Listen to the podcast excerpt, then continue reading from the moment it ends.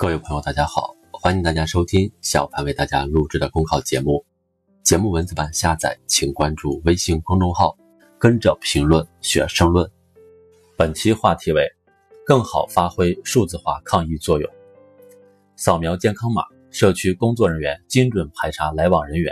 在机场、车站、码头用大数据实现旅客行踪可追溯。五色疫情图让地区疫情形势一目了然。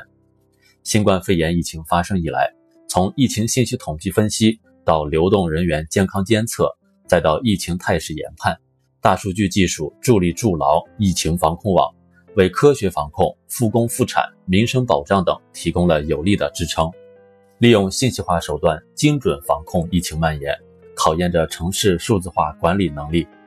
其中既有成果显著的应用经验，也有值得汲取的不足，比如。媒体报道的十份证明文件抵不过一个健康码的个体遭遇，暴露出认码不认证的一刀切思维，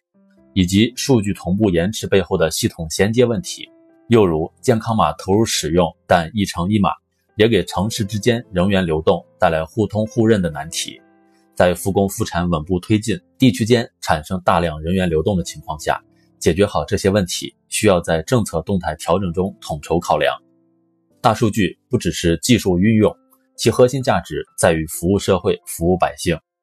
通过大数据建立平台、确立规范，只是第一步，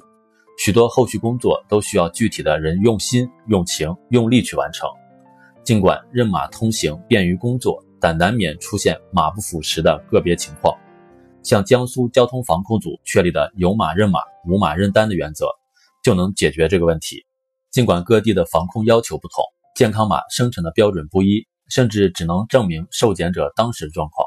但在其他措施的配套下，还是能够确保码实相符。因而，多个省份开展健康码跨省、跨区互认，促使全国一盘棋协同治理。这说明，面对问题，多一些马上就办的意识，多一些无缝衔接的行动，就能提高疫情防控效率，解决群众所需所盼。习近平总书记强调。要鼓励运用大数据、人工智能、云计算等数字技术，在疫情监测分析、病毒溯源、防控救治、资源调配等方面更好地发挥支撑作用。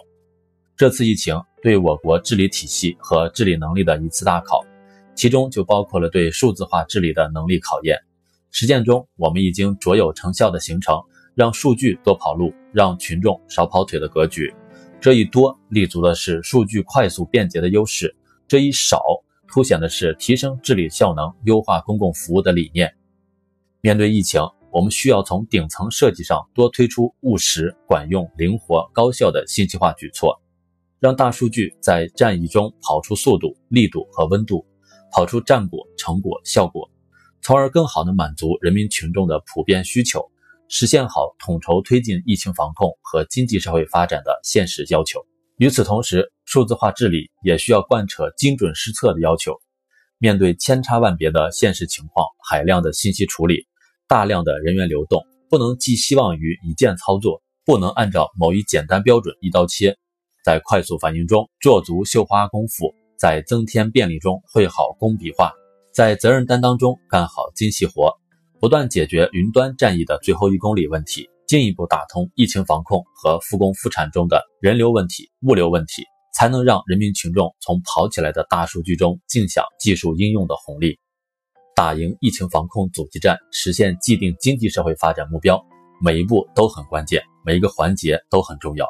凡事多想一步，行动再快一步，服务更进一步，抓实抓细每一项工作，才能在重大突发公共事件治理中。以创新思维，把每一块砖石都能够砌牢，把每一根梁柱都能够立稳。